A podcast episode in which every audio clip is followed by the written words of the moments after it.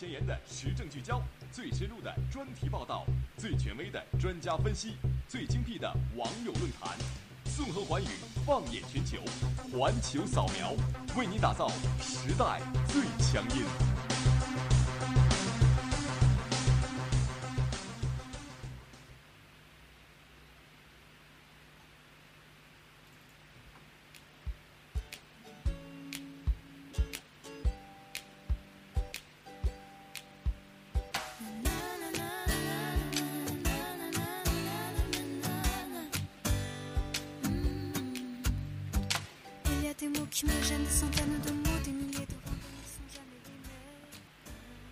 Hello，各位听众，欢迎收听 FM 九十五点二浙江师范大学校园之声。北京时间十七点三十分，又到了环球扫描的时间了。我是主播喜林，我是舒亚。嗯，那也是非常轻松的一个周末啊。不过这一周一波未平，一波又起。呃，上一周呢，也是法国巴黎遭受了 IS 的袭击。嗯，对，发生了很多事情。对，而这一周。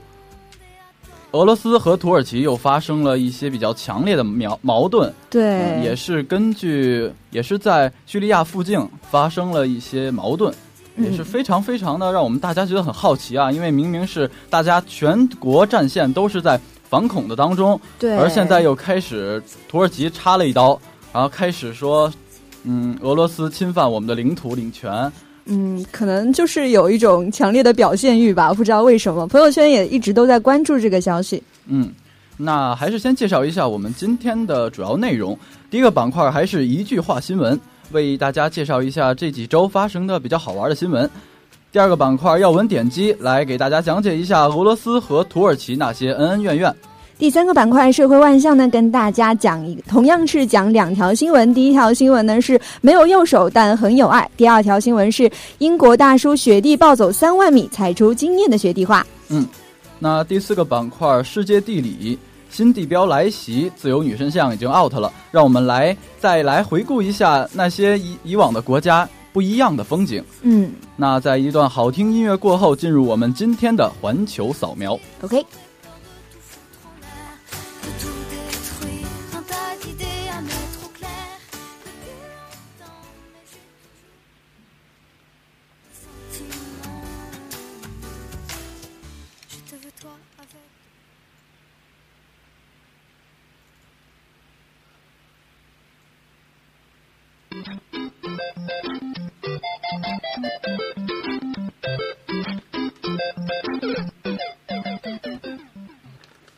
第一个板块，一句话新闻。李克强邀请中东欧十六国领导人共乘高铁。真不愧是中国的高铁代言人，李克强总统超级推销国产高铁，你要来一波吗？因不满地位被动摇，基地组织大炸死六名 IS 高层。IS 高调连同行都看不下去了，大狗咬小狗，大伙儿乐呵呵。甲级足球俱乐部前主席当选阿根廷总统。从 CCTV 五到 CCTV 一，踢球的转行都可以做总总统了。阿根廷也就业闹荒了。俄罗斯船员醉驾，货轮撞上海岸报废。喝酒不开船，开船不喝酒。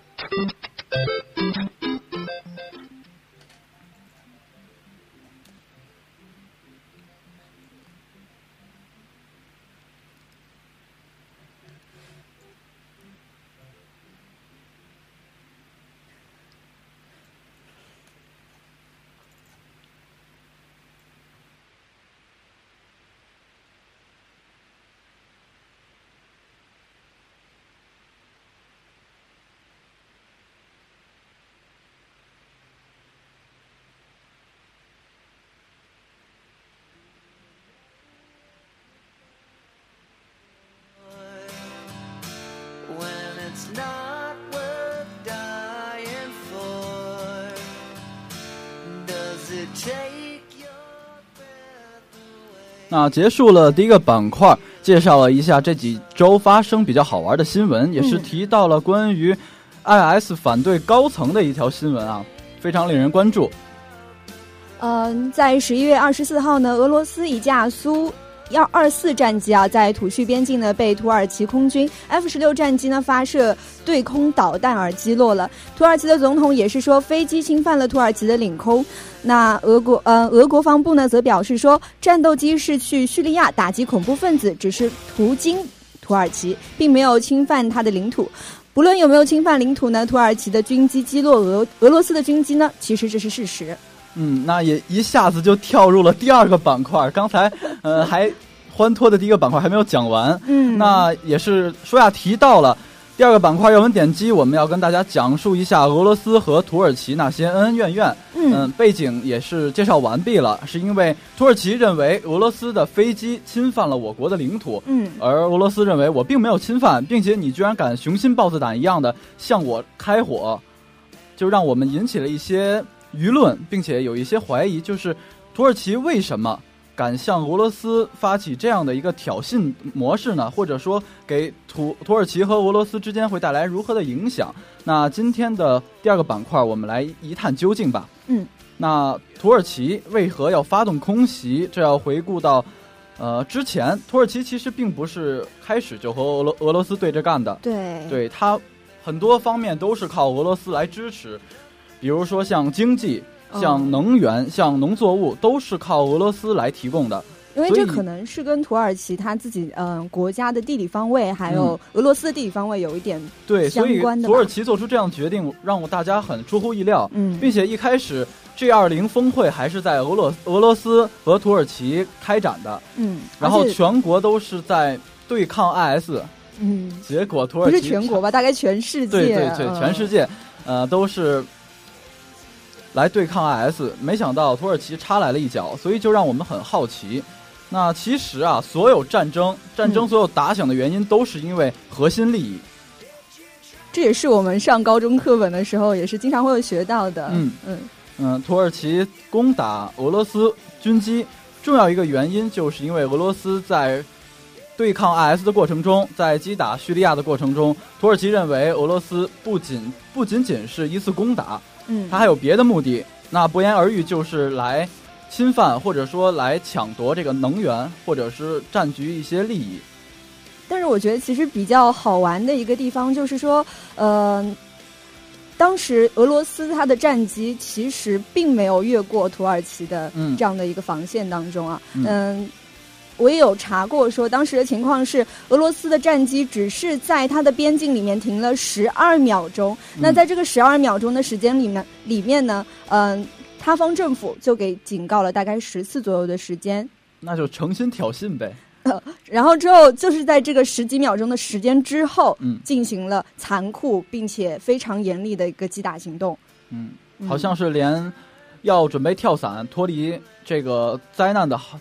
跳伞员也被射杀了。对，我感觉这一点是还蛮听闻，对吧？嗯，起码人权就是再怎么样都是人嘛，不管是站立在一个不同的国家的地位方面，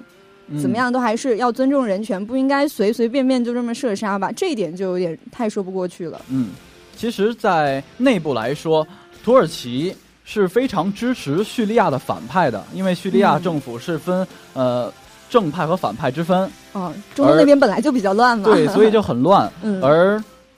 土耳其是支持叙利亚的反派，嗯，而俄罗斯在攻击叙利亚的反派，就是土耳其所认为的联盟，啊，就等于他们自己在自相残杀一样。嗯，其实相当来说，土耳其啊，俄罗斯一般来说奉行的一个原则就是，朋友的朋友就是我们的敌人。嗯。是朋友是敌人，朋友的敌人还是哎搞不清楚了。对，反正就是非常乱。他们嗯，世界格局就是这样，非常复杂，所以也导致了一方失利，一方资源被抢夺，利益被占据之后，会引起很多很多的轰动。嗯嗯，那第二个原因呢，也是因为呃北约的成立。其实北约的成立好像也是有很长一段时间了。那一般来啊，原来之前成立的话，也是为了抵抗像我们嗯。资本资本主义世界对抗共产主义世界，那个时候是成立的，是吗？嗯，反正就是 就是因为呃世界格局不够平均啊，对，资源不够平均分配，然后导致了两极分化，所以开始有欧盟，他们要自己，因为二战之后他们就很贫穷，然后有了欧盟，而北约也是一个这样的组织，在叙利亚，在像土耳其像这种国家，因为比较弱小，并且他们没有一个嗯非常强大的军事力量和嗯背景的支持，所以他们需要这样的团结。有一个同盟之后呢，当一个国家出现问题之后，其他国家也会来帮助解决。嗯，其实就像这回一样，土耳其如果单单是土耳土耳其的话，他不敢向俄罗斯进行挑衅的。因为相比较，土耳其跟俄罗斯的军事实力是完全不可能对比的。，对，但是北约一成立之后，土耳其的问题就是北约的问题，这样一有一个代呃带入之后，就等于俄一开始是土耳其对战俄罗斯，现在是整个北约对战俄罗斯。对，来对抗俄罗斯，就导致了这样的一个世界形势嗯啊、也是让人摸不清头脑啊，为什么会有如此大的分歧？但是我其实觉得有一点，呃，值得去商榷的一点是，北约是真的会为了一个小小的土耳其站出来，呃，对抗俄罗斯呢？嗯，那其实，呃，确实是会这样，因为对于土耳其来说，俄罗斯不仅仅一开始并不是一个对立关系，他们是嗯同盟，是一个伙伴。嗯因为在一开始，在经济，在经济上，俄罗斯是提供了土耳其每年将近七点五亿美元，有这样的一个数据在。呃，就是我来支持你们国家的经济，但是你要带动我们，你要向我们进口，哦，就是我们的东西要去土耳其出口，然后哦带动一些，比如说像工业、像旅游业，这样嗯就是也算是一个国际间的互利互惠。对对对，嗯，那既然提到了经济啊，呃，也是说明了对于整体来说都是靠这种资本主义来带动这些呃发达国、呃、发展中国家就嗯一起走的这样的一个势头。嗯呃像这样的一个矛盾出来之后呢，像这些问题就会成为一个非常重要我们需要关注的点了。嗯，对，呃，比如比如说像能源上，嗯在俄罗斯天然工业公司的一个资料显示出，二零一四年土耳其天然气进口量超过一半来源于俄罗斯。嗯、然后包括签署了一些合同，包括在黑海中有一些呃利益的问题，都是对于自己国家的一个支持。相当于在经济上面，两个国家也是息息相关的吧？嗯，发生了这样的问题，真的，是。然后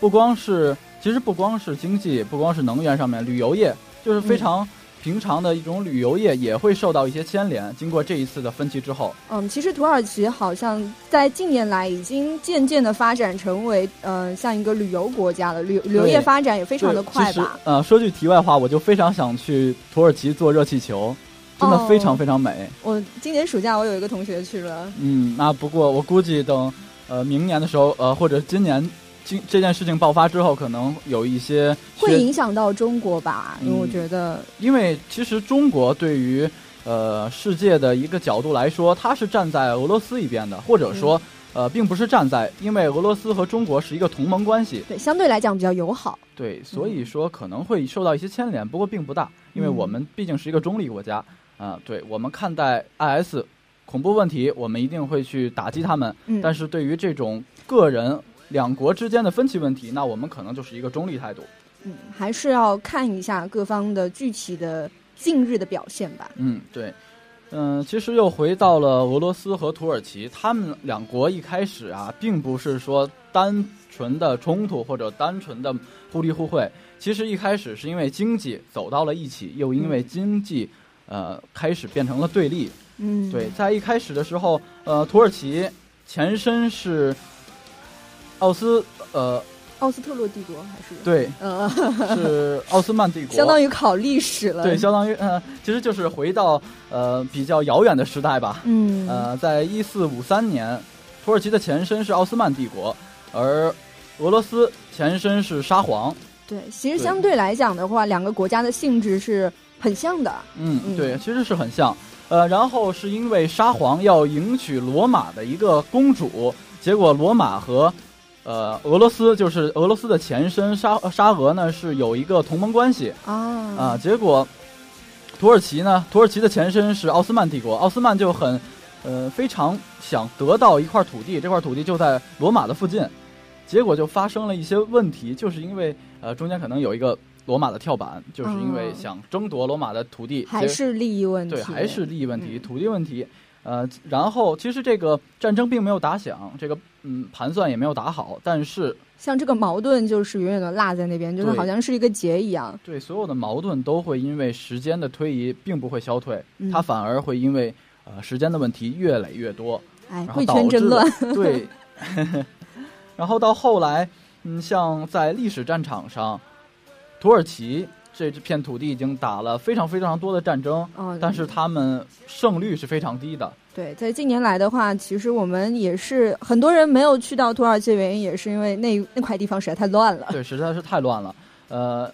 十场比呃十场战争中就有八场是输掉的嗯啊、然后就是因为呃政府或者是军事力量不够强大，所有的资源或者说所有的金钱都不敢去像土耳其那样涌入，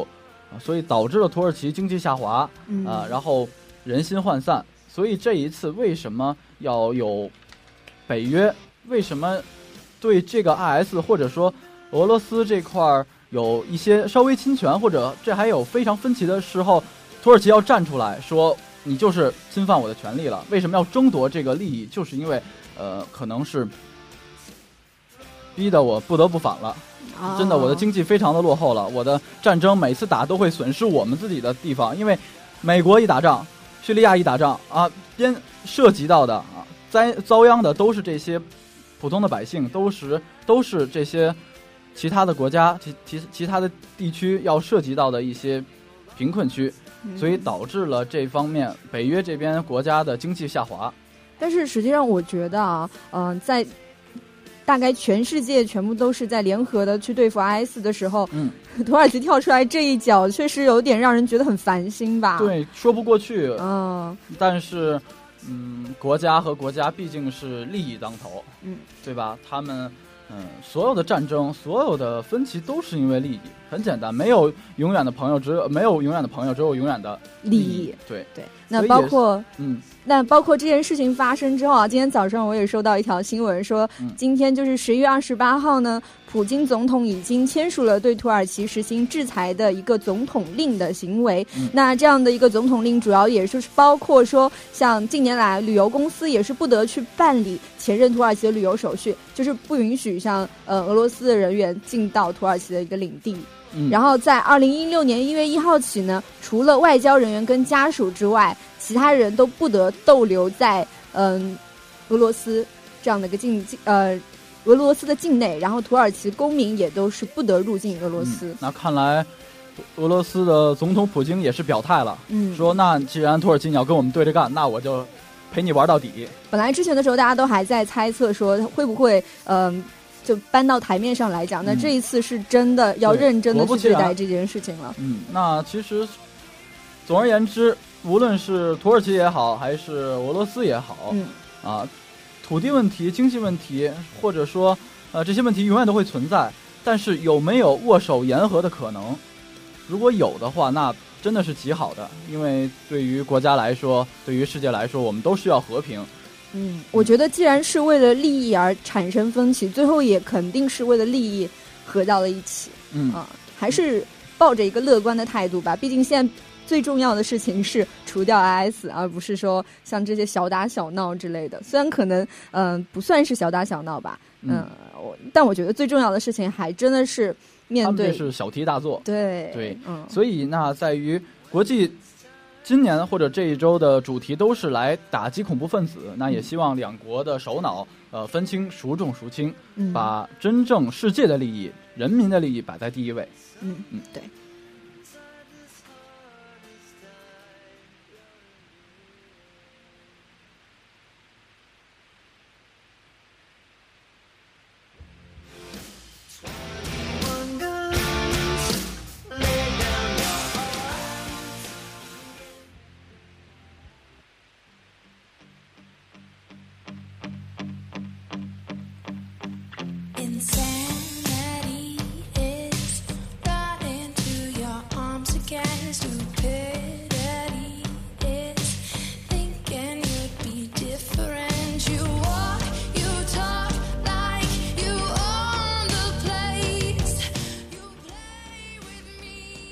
那结束了第二个板块的激烈讨论啊，进入我们比较好玩、比较有意思的第三个板块——社会万象。嗯，那第一个比较有趣的新闻就是没有右手，但很有爱，这是一个非常呃可能抽象的一个标题吧。但是我觉得这个标题就很感动吧。对，因为呃，据趣闻猎奇网十一月十八号的报道，一位哈萨克斯坦的五岁男孩被一位加拿大的夫妇收留，而这个男孩是拥有一个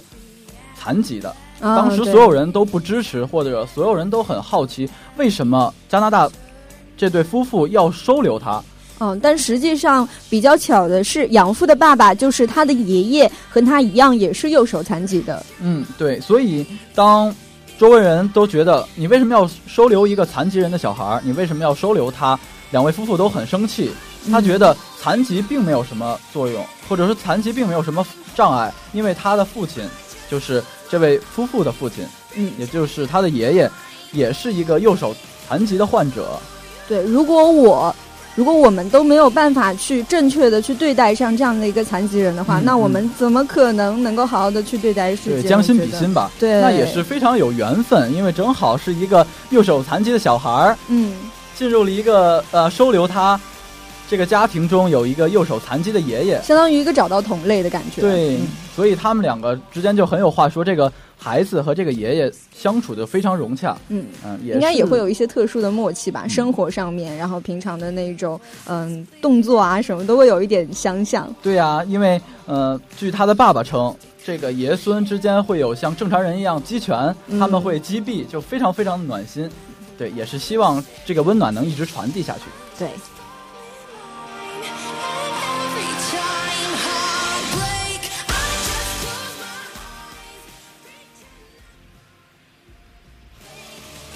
那来到今天的第二条新闻呢，英国大叔雪地暴走三万米，踩出惊艳的雪地画。那据《江南时报》的十一月二十三号报道，英国有一位大叔在雪地里面也是暴走了三万米，踩出了巨幅的惊艳雪地图，也是被称为说是玩雪的最高是最高境界啊。嗯，对，别人都是拿手在画布上画画，然后他用脚在雪地上踩出了一个非常丰富的一个图案。虽然很健身吧，我觉得这件事情应该对啊，因为他走出了一直宅在家里、一直习以为常的一种生活状态。嗯呃，平常都是在办公室里办公，而这回他可以做一个艺术创作，在户外，就非常嗯非常的有意思。这点我就非常羡慕北方的孩子了，南方的孩子从来没有见过雪。呃，呃，我就是北方人，然后我的家乡呢，今年就在下雪，可能此时此刻就在下雪，然后我却不能赶回去看，可能有一点拉仇恨。是很拉仇恨啊，呃，因为雪对于可能对于你们女生来说都是非常非常的美丽嗯很浪漫啊、浪漫。果不其然，因为我曾经看过一张图片，是你们都很喜欢的那个卡通人物，叫那只狸猫阿狸，对吧？啊，对对对，有一张阿狸在雪地里拍摄的一张图片，就就非常的唯美，也非常的暖心。是的，对，那这篇报道也是非常的温暖一下人心。嗯嗯平常的时候也是可以多多健身一下。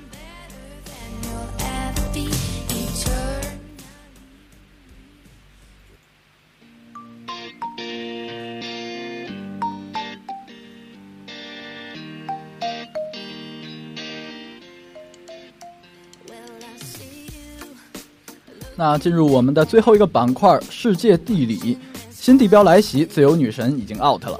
嗯，其实我们去到一个地方，去到比方说像美国啊，我们就可能会说一定要去看自由女神像、对，像啊法国就一定要埃菲尔铁塔。嗯，对，还有卢浮宫，呃，然后中国天安门、哎，长城，对，就非常有地标性的一个建筑或者一个景点。那些地标已经就会成为一个国家的代名词了，有的时候。对，嗯，但久而久之，总有一些国家会创新，会有一些新的想法。就在韩国首尔江南区呢，推出了一个骑马舞的一个手标，因为在之前骑马舞是红遍了大江南北，甚至是全球，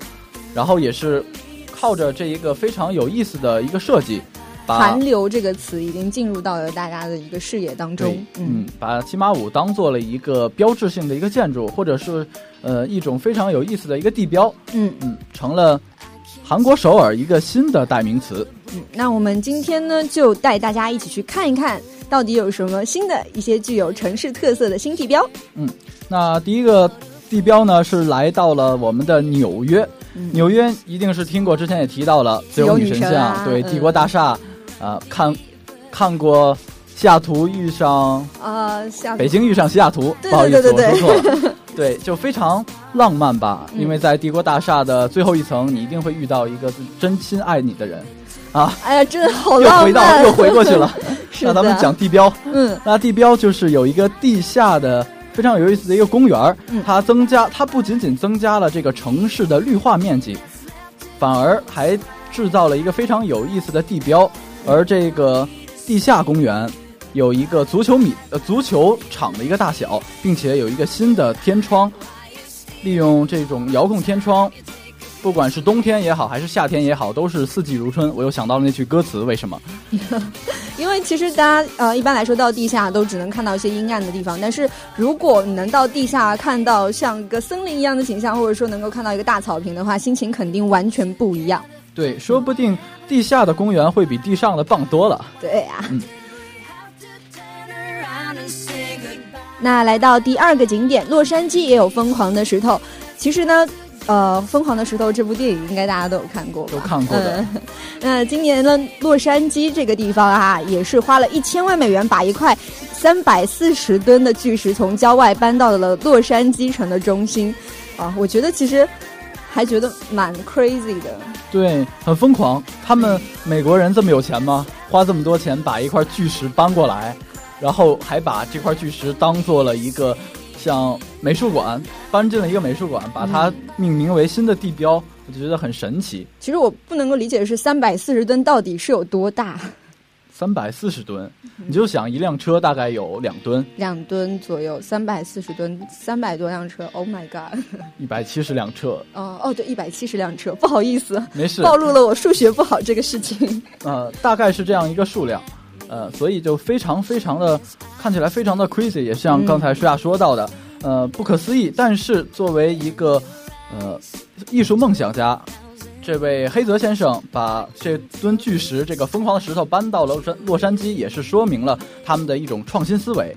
一种想改变过去对于洛杉矶的看法。改变了一个新的地标，也是希望这个石头能给他们带来一片好运吧。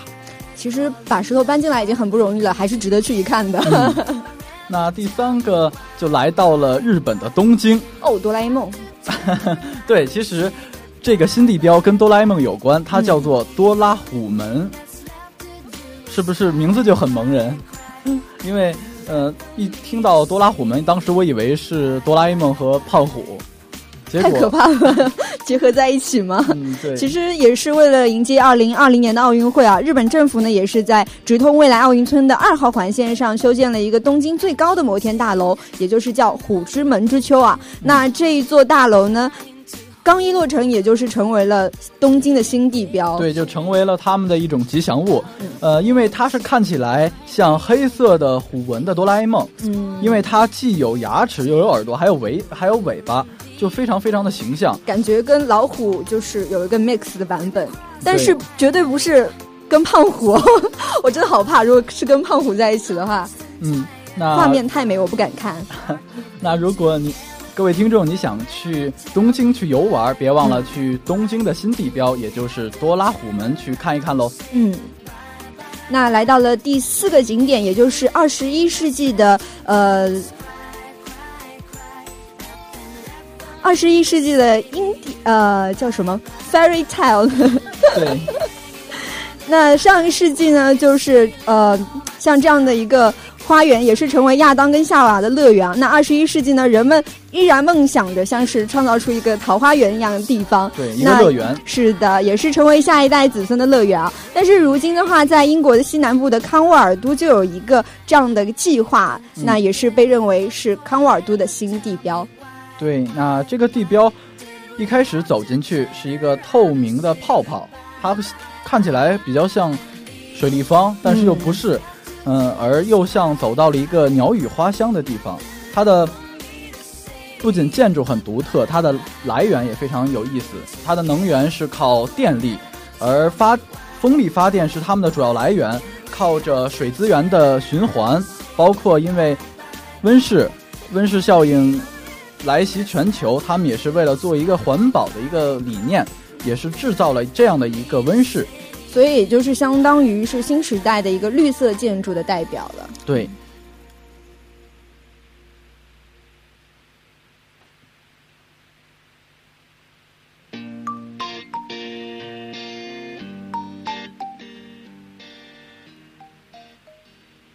那刚才介绍了四个地方，非常有意思的地标，不知道各位听众是不是很想去看一眼呢？接下来旅游就会有一个新的好去处了。嗯，那时间也是差不多了，先让我们回顾一下今天的主要内容。第一个板块还是一句话新闻，介绍了一个比较有意思的新闻。那第二个板块要闻点击来盘点一下俄罗斯和土耳其那些恩恩怨怨。第三个板块社会万象，同样给大家介绍了两个不一样的新闻。第一条新闻是没有右手，但也很有爱。第二条新闻呢是英国大叔雪地暴走了三万米，踩出了惊艳的雪地画。第四个板块世界地理呢，我们刚刚也是带大家一起去找寻了一下，我们如果去旅游的话，一定要去看一看的各式世界各地的新地标。对，那今天的环球扫描到这里就要跟大家说再见了。嗯呃，感谢我们的小编给我们带来这么有意思的一个环球旅行。对，嗯，那也是感谢你们的收听，我是主播喜林。我是舒亚，嗯，我们下期再见，拜拜拜